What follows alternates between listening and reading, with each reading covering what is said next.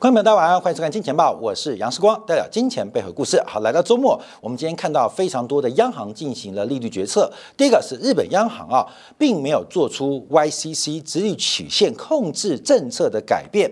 第二个是欧洲央行是如预期的加息一码。那我们比较特别要关注的是日本央行跟欧洲央行，他们在这个利率决策之后，对于经济。景气的观察跟看法，同时我们要补充，在昨天美联储的这个利率决策的记者会当中，鲍威尔对于整个就业跟物价之间脱钩的现状有什么样的观察跟理论？因为目前啊，物价跟就业率啊、失业率啊。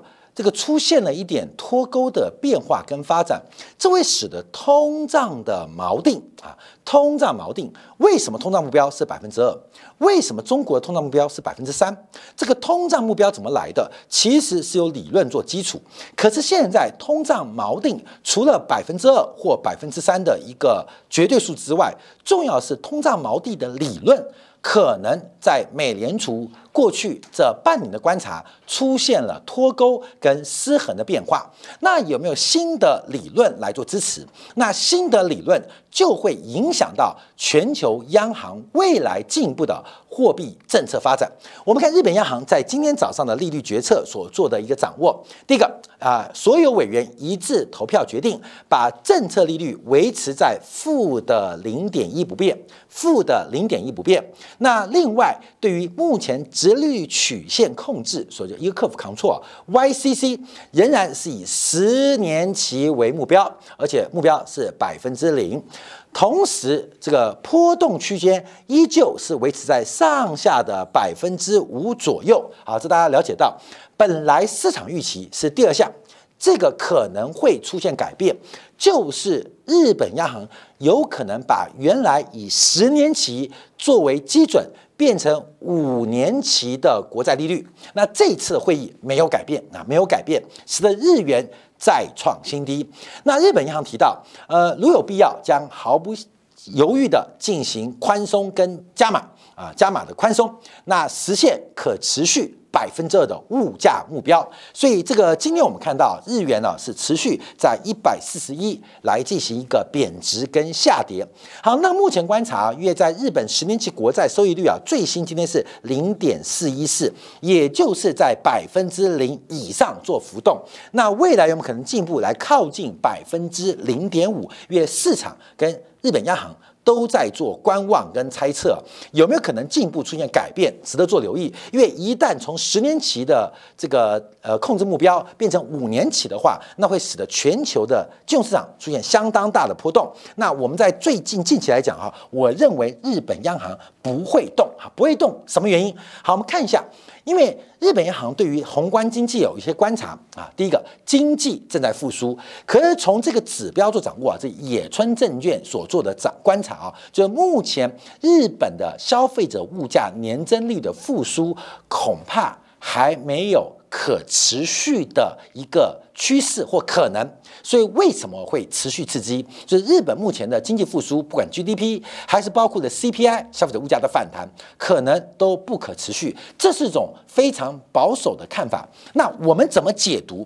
因为日本目前的宽松，对内是确定通胀可持续，确定经济复苏可持续，可是对外更重要。要服务于美国正在做的修复，什么修复？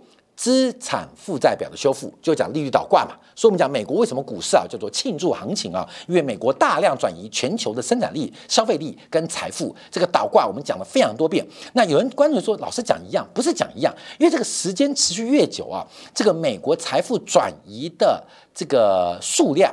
财富转移的金额就越大，越每天每天每天每天都以数以百亿、数以千亿美元的广义的逻辑啊，在往美国转移财富。所以日本当然啊，在这个呃修复美国资产负债表，我们讲全社会的哦，全经济体的资产负债表，日本要扮演一个很重要的角色啊，不断的提供子弹，让美国有宽裕的外部流动性来修复内部过高的资产负债表。好，这个动作之后，我们看一下日美元对日元的走势啊。那今天啊，利率决策其实有点超出预期，因为大盘估计会做改变，使得日元在公布利率政策之后，来到了一百四十一点四。那目前日元的一个价格啊。一百四十一点四啊，就已经逼近去年十一月的位置啊，十一位置。所以日元这一波的形态整理其实有完整。那有没有可能进一步换像之前的高点一百五十一点九六来挑战？我认为几率非常非常高。我认为几率非常非常高。我们以新台币做掌握，我相信很多台湾的观众啊会关心新台币。最近大家有注意到韩环韩元呢是大幅的升值，韩国的货币啊。呃，汇率是大幅升值，从一千三百四十块兑一块美金，一度升到一千两百七十块兑一块美金。这个短短几个月不到的时间，波段的升值幅度将近百分之五。可台币却不动，你有没有注意到？台币却不动，为什么台币不动？第一个，以最大的贸易伙伴大陆为例，人民币前坡的贬值，让台币没有太大升值的必要。另外，是台湾最大的被动进口来源，日元的贬值也让台币没有太大贬值的空间啊。日元人民币的贬值，虽然竞争对手韩国的货币升值，可是台币就卡在中间不动。好，当然这几天啊，我们最新最准确的预测就是跟大家报告啊，人民币即将。呃，见到一个短期的转折啊，在今天人民币是大幅度的升值啊，所以我们这次在汇率市场的预期啊，应该也是相当的完整跟正确。那我还是强调，今天做这个财经节目啊，我们其实很多对于价格的预测有对跟不对地方，请大家多多包涵跟多多指正，多多的指教。那主要不是。人民币的转强，而是我们背后的分析逻辑啊，才是我们特别想跟大家分享的地方啊，特别来做留意。好，日元对美元贬值，可大家也看到，美元指数不仅没有升值，反而在昨天出现压回，今天早上在一零二附近一直震荡。那主要观察为什么？因为我们看到其他对美元的西方国家货币都在大幅升值。那也可以讲，日元对英镑贬值，日元对澳币贬值，日元对加币贬值，日元对欧元贬值。日本为了进入西方的这个呃伙伴圈，甘愿牺牲自己的汇率来进行一种补贴，不管是金融上的补贴、融资成本补贴，还是生产要素的补贴，这是日本啊没有办法，为了呃要把自己漂白。啊，因为自己太黄、太黑、太矮了，所以只好在这上面做出大局的让步啊。除了满足内部需求之外，还有国际的关系。那我们看为什么美元为什么美元指数表现那么弱？第一个，英镑对美元已经突破喽，创下了一年又两个月新高。另外，澳币对美元创下四个月新高，加币对美元创下九个月新高。为什么？因为过去。这两个月时间，从纽澳央行再到加拿大央行到英国央行，纷纷认错啊，纷纷认错。什么认错？就是就是对于物价控制或物价预估的认错。我还在提到国际关系啊，其实我认为不是认错，因为认错是为了货币政策的可持续性或下一步。也就是在美国资产负债表调整完之后，大哥吃饱了，五眼联盟的小弟也要开始跟着吃。各位懂意思了吗？所以他们认错，其实不是认错，这个认错是为了说服市场下一步的货币政策。那下一步的货币政策主要的目的是要开始修复国内的。全要素包括全经济、全社会的杠杆率，所以现在美国吃饱了，财富大量向美国转移，美国股市超强的嘛。现在大哥吃撑了，开始轮到小弟英国、小弟澳洲、小弟加拿大开始一起吃这个威尔联盟，大家要特别留意啊。所以我们对于财经的分析啊，更多的政治的观察在里面，大家了解到。所以你看到的美元指数很弱，那主要是小弟们的汇率开始反弹。啊，所以大哥在美元指数的权重计算当中就出现转弱变化，所以我们看到日美元对日元虽然升值，可其他真正美国的真朋友啊、真亲戚啊，那些白人啊，昂古萨克逊的白人啊，基本上他们都在升值，所以美元指数并没有升，反而是其他非白人的货币继续在贬值发展。好，在这边我们要提到了欧洲央行。欧洲央行，因为昨天欧洲央行也进一步的加息，大家都知道，欧洲央行在七月份还会加息一次。那怎么做观察？第一个，我们先看利率的变化。呃，三个重要利率，一个是主要融资利率，一个是存款的这个便利利率，还有包括的是边际放款利率，全部调升一码。这是从这个二零二二年来啊第八次加息。那我们现在看到这个利率水平已经回到了这什么地方？就是呃两千零八年的高点了。那甚至要挑战。欧元诞生的高点，也就是欧元出生二十三年来，这个利率水平将会创下欧元史上最高，这是目前可预期的。未来利率应该会非常明显。我们以存款的便利利率或存款基金利率这样形成叫 DF 啊，应该会非常明显来到百分之四的水平，而这个百分之四的水平应该就会创下历史新高。欧元，欧元诞生二十多年来。不管是使用欧元人、利用欧元消费人或利用欧元投资人，前所未见的高息、高利率即将在未来一季度发生，这是历史上的一个重要意义啊！大家跟大家特别做观察。好，在昨天欧洲央行也做了一些关注啊，因为我们看到目前西方国家从美联储利率。包括了欧洲 ECB 的这个存款便利利率，还是英国央行的基准利率，现在都大幅攀升。那现在是幅度放缓，因为我们从整个的起点观察，这次起点观察应该是从英国央行先开始的嘛，再是美国美联储，再是。欧洲央行，所以有一二三嘛，所以一是英国，二是美国，三是欧元区，这有就是符合我们之前讲比较银行制度啊。在这个过去啊，很多商学院会开比较银行制度这门学科啊，现在这个学科这个学分好像就没有，很多取消了。那以前我们在上比较银行制度的时候，就会提到，因为英国的利率政策还有英国的经济环境，常常具有一个关注。或观察或测量美联储的领先作用，那这次也是完全符合预期。所以美联储会不会升息见顶，其实可以看英国央行的态度，会成为一个很重要指标。所以英国央行一旦停止升息，正式宣告，甚至启动了降息循环，那我们就可以做美联储的利率观察。所以这边要跟大家分享的就是特别要留意到英国央行的利率政策的。趋势跟倾向可以作为我们分析美联储政策的参考啊，参考。所以你不要听外面人怎么说啊，这边课本啊，这个长期累积经验啊，就是把过去的知识、过去的经验。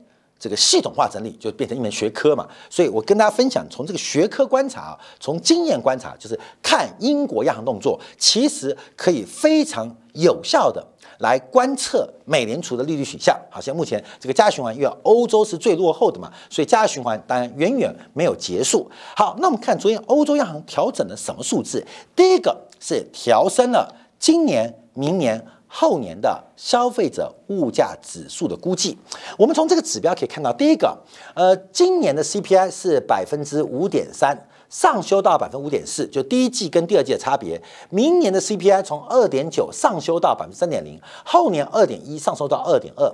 那重要的不在这边，重要的是扣掉食品跟能源之后，核心 CPI 调整的幅度更大。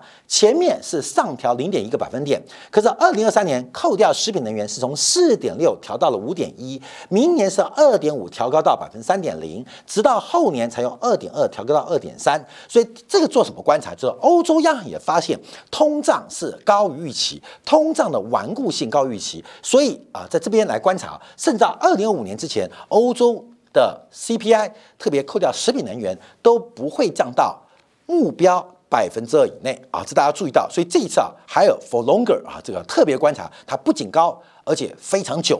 那这个高跟久到底会如何影响各位的财富？要用时间的尺度来衡量。尤其是持续倒挂这种倒挂程度，大家要密切留意，这是一个财富向美元，因为美元在倒挂，以美元在转移的过程。好，那我们看到这个 CPI 走高，可是昨天啊，欧洲央行是调降了，是调降了未来从今年、明年、后年三年的 GDP 的成长率都调降了零点一个百分点。所以对于欧洲央行来讲，一个是充分就业，一个是物价稳定。当然，物价稳定仍然是压倒一切。好，那我们看一下，那拉加德怎么说？特别提到记者问呢，欧洲央行对于二零二五年的通胀前景，就三年后，哦三年对于这个政策预期啊，就是长期，因为通常两年一个周期嘛，那货币政策周期通常三到五年是一个周期，把明年后年调高，代表欧元区对于长期看法。的通胀是比较比较鹰派的。那记者问呢？那代表这个利率百分之三点七五还不够吗？再升息一码不够吗？还要再升息两码吗？另外，劳动力的生产力跟工资到底对于通胀影响多大？好，我们看拉加德的讲法啊，拉达拉加德之前是国际货币基金的主席啊，他的讲法看到没？劳动力尤其是工资正在正在让通货膨胀的驱动因素发挥重要作用，但产出。停滞不前。好，后面我们看到一个重点，就是拉加德目前仍然认为啊，工资是通胀最重要的推力，工资是最重要的推力。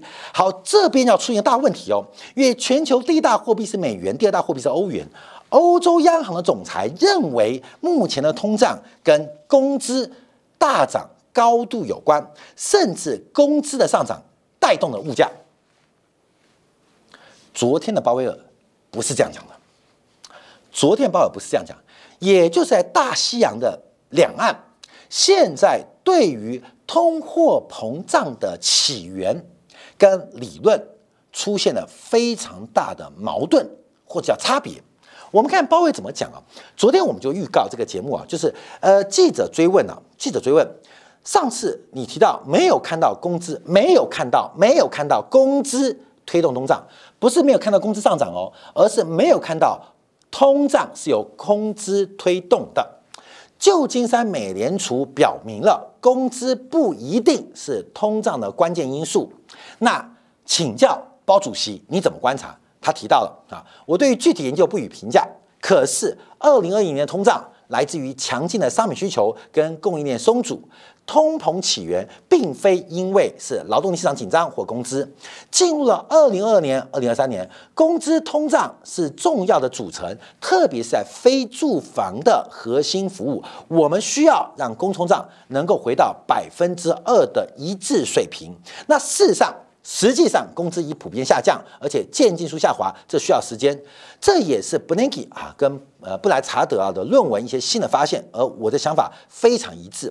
我们就要观察五月份跟六月份会议，鲍威尔都在强调一个通胀锚定的问题，到底叫做对症下药嘛？啊，对症下药。假如啊，这个鲍威尔是一个中医师啊，是个中医师，他主要的病人。就是美国经济或以美元经济来做一个治疗，又不希望你太过燥热，也不希望你太过虚寒，所以就要调整。那你太过燥热的原因是什么？叫对症下药。拉加德讲法，身体过度的燥热，主要是因为工资上涨关系。可从五月份到六月份，最新的研究。最新研究好像跟工资上涨没关系，代表假如跟工资上没关系，通胀跟工涨没关系，那通胀就另有起因哦，另有起源哦。好，我们看一下报告怎么讲。回顾到我们之前做的专题啊，我们就特别提到，其实我们在建报做很多专题，因为你要掌握到理论基础啊，因为财富当中啊，很多价格是随机的。但很多是必然的。我觉得在金钱感当中啊，特别用几率，还有包括了收益率的期待组合成期望值，再配合你下注的比例来完成财富增长跟自由的。作为一个财经节目，作为一个投资大家依赖的节目，我们的准度不可能来到百分之百，甚至连八成都不到。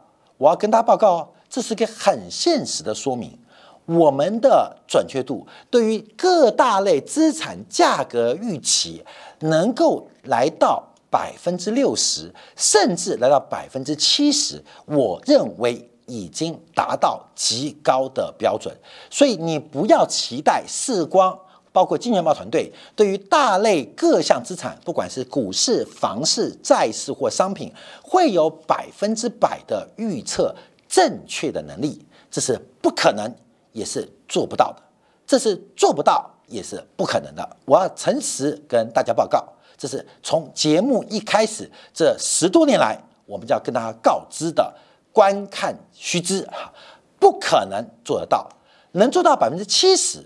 能做到百分之六十，我认为对各位价格的预测能力，就算是显著的提高、显著的提升了，这是现实哦。没有百分之百的准确度，那是不可能发生的事情。我跟大家做说明啊。那我们叫观察理论，因为这个地方我们如何提高几率？我们从百分之五十八的准度到百分之六十五的准度，那需要很多理论支支持啊。因为偶然因素靠运气，必然因素才是我们提高胜率的关键。那必然因素必然来到这些市场上制定游戏规则的人。他们在关什么？所以，我们再回来看三月三十一号这题节目，我们特别做过，再次跟大家分享。因为现在看到美国跟欧洲央行开始出现对于通胀起源的不同啊，在三月三十一号，旧金山美联储举办的宏观经济跟货币政策论坛是旧金山分行办的哦，这是耶伦的老巢啊，耶伦财政部的老巢。那重点不是旧金山分行发布报告，而是由美联储理事沃勒。所发表的演讲哦，只是旧金山搭了一个舞台，由联邦最重要的理事沃勒发表演讲，主题叫做不稳定的菲利普曲线。啊，各位不稳定的，我们再次跟大家分享什么叫做菲利普曲线。啊？菲利普曲线，哎，对不起，菲利普在这边，菲利普曲线一般指的，我看我们我们更别的图啊，再前，再前一张，再前一张，哦哦，这一张对不起啊，这样好，菲利普曲线，菲利普曲线啊，这是呃纽西兰的经济学家。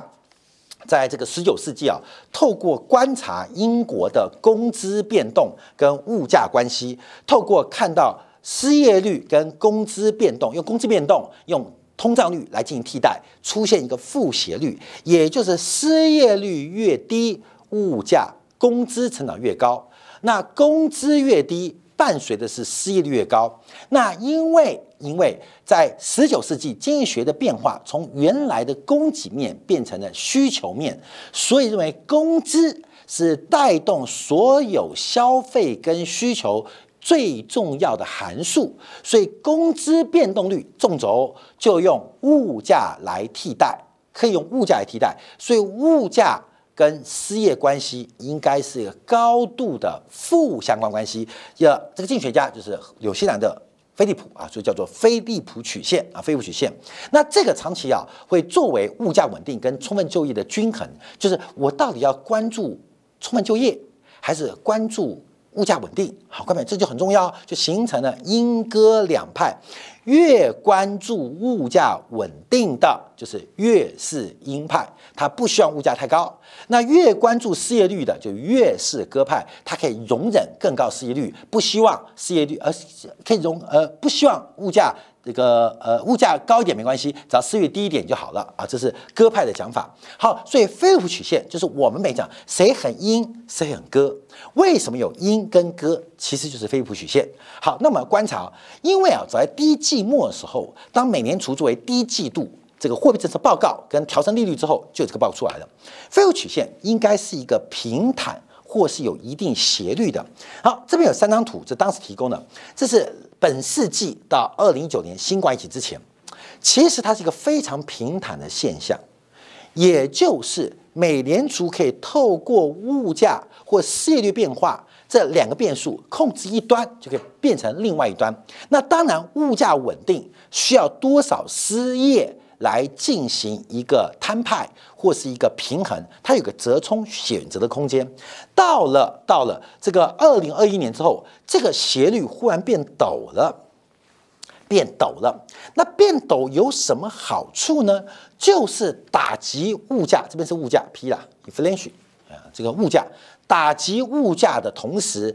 它的成本就是大规模的失业，这个大规模失业变成小规模失业，物价的走低，可是失业率只增加一点点，这边是物价的走低，失业率会增加很多，你懂意思吗？所以我要降低一个 percent 的物价，可能有两个 percent 的失业率作为成本。现在是降低两 percent 的物价，可能只要一 percent 的失业率作为成本。哎，那美联储就有更大空间来进行货币决策。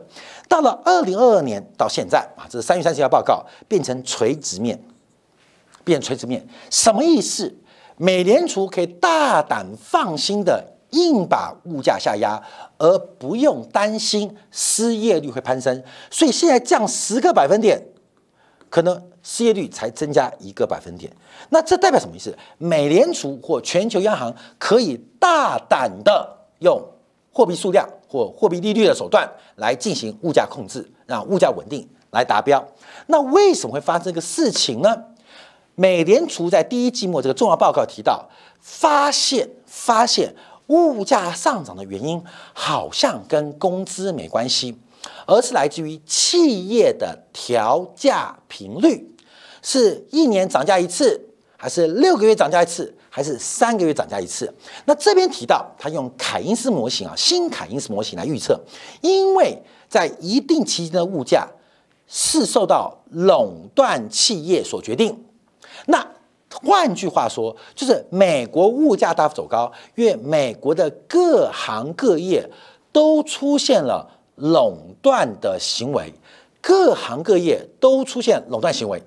啊，买 NB 嘛，在美国就是 Dell 嘛，买手机嘛，就剩下一家苹果了嘛，买软体就只有微软的嘛。买晶片就只有超微跟英特尔选举选举选择嘛，买 AI 人工晶片就只有 NVIDIA 一家嘛，所以垄断行为的发生，垄断行为的发生，垄断企业的决定，啊，关键这很重要哦，因为我们在二零二一年第四季啊，率所有财经节目看到航运股、海货柜航运股会大涨，就是用这个模型算出来的，看到没有？就算因为有一个隐性点燃的模型就爆开了嘛。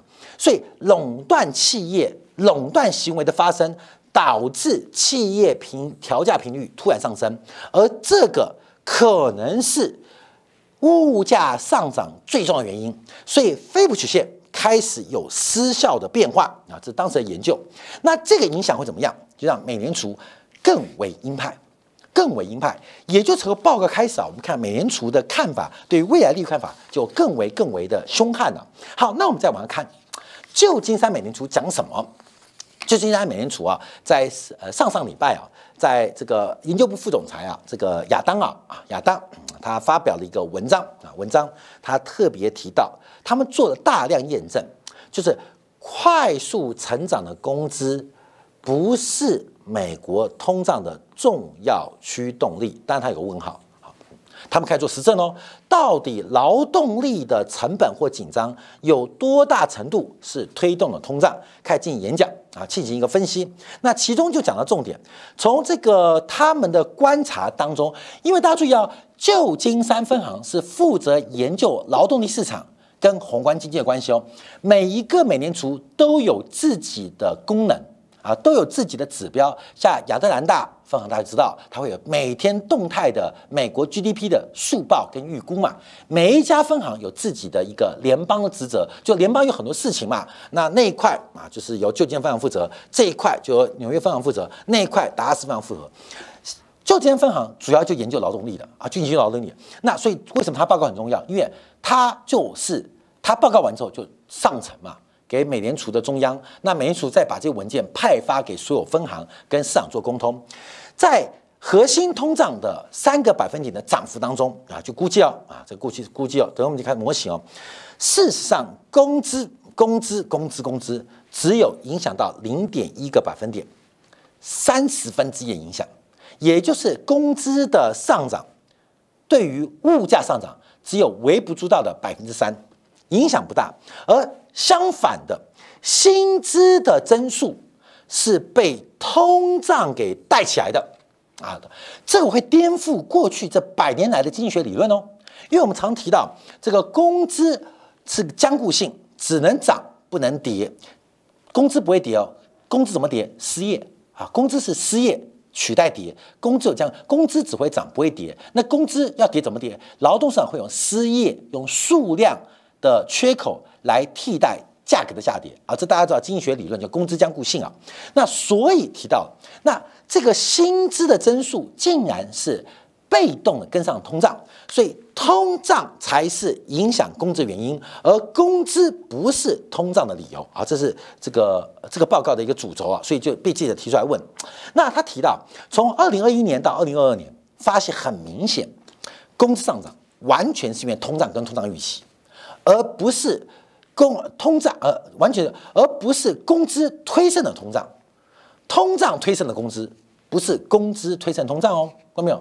这个鸡生蛋，蛋生鸡，从此这个讨论就结束了啊，各位，先有妈妈还是先有女儿啊？这个答案就在此结束，因为它是单线关系，它不是互相循环关系，现在就被切断，这是就像范教授做的观察跟实证结果，所以特别提到。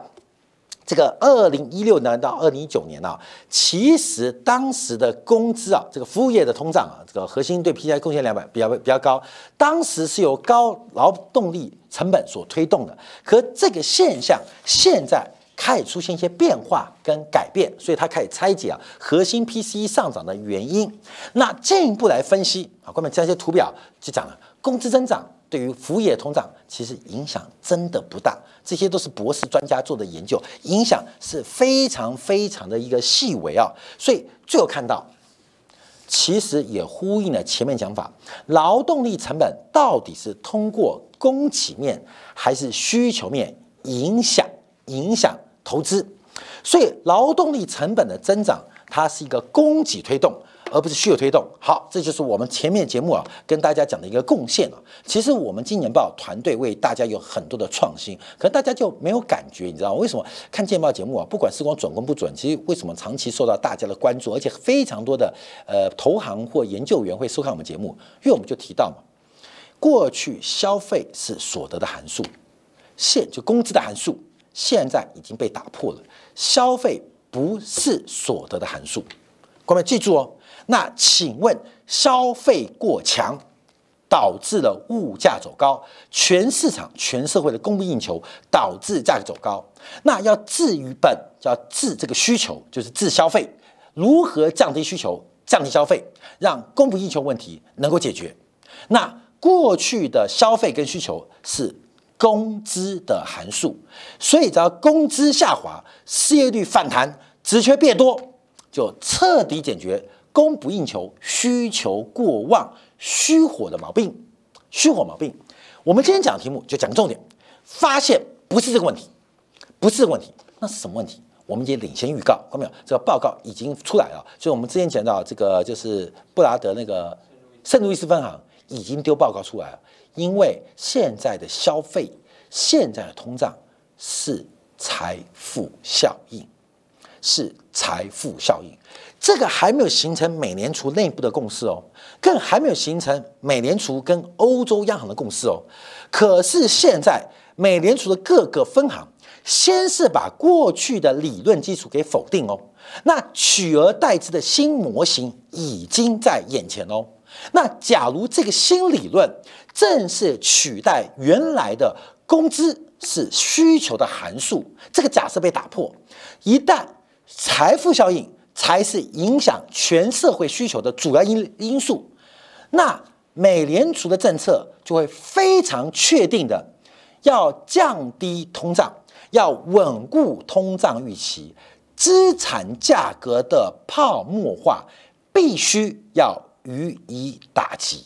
这个内部的共识一旦成型，假如欧洲央行也产生这种想法跟思维，那对于我们未来十年的变化。影响就非常大，不是说股票、房子会不会跌，而是现在通胀过高，那可能会诱发政策让股市、房市做价格修正。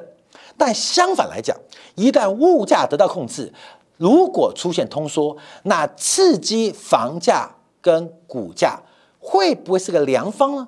所以这不是一个看空看多的问题，而是一个全新时代的开端。过去常常讲财富效应是跟所得有关，但现在直接绑上关系，它跟物价水平有关。那这个理论的改变将会对于我们未来的市场观察、宏观的呃掌握，还有投资决策产生根本的影响。分享给所有的金钱报的观众朋友。好，祝大家周末愉快，下周一同一时间晚上八点，时光的见报与各位再会。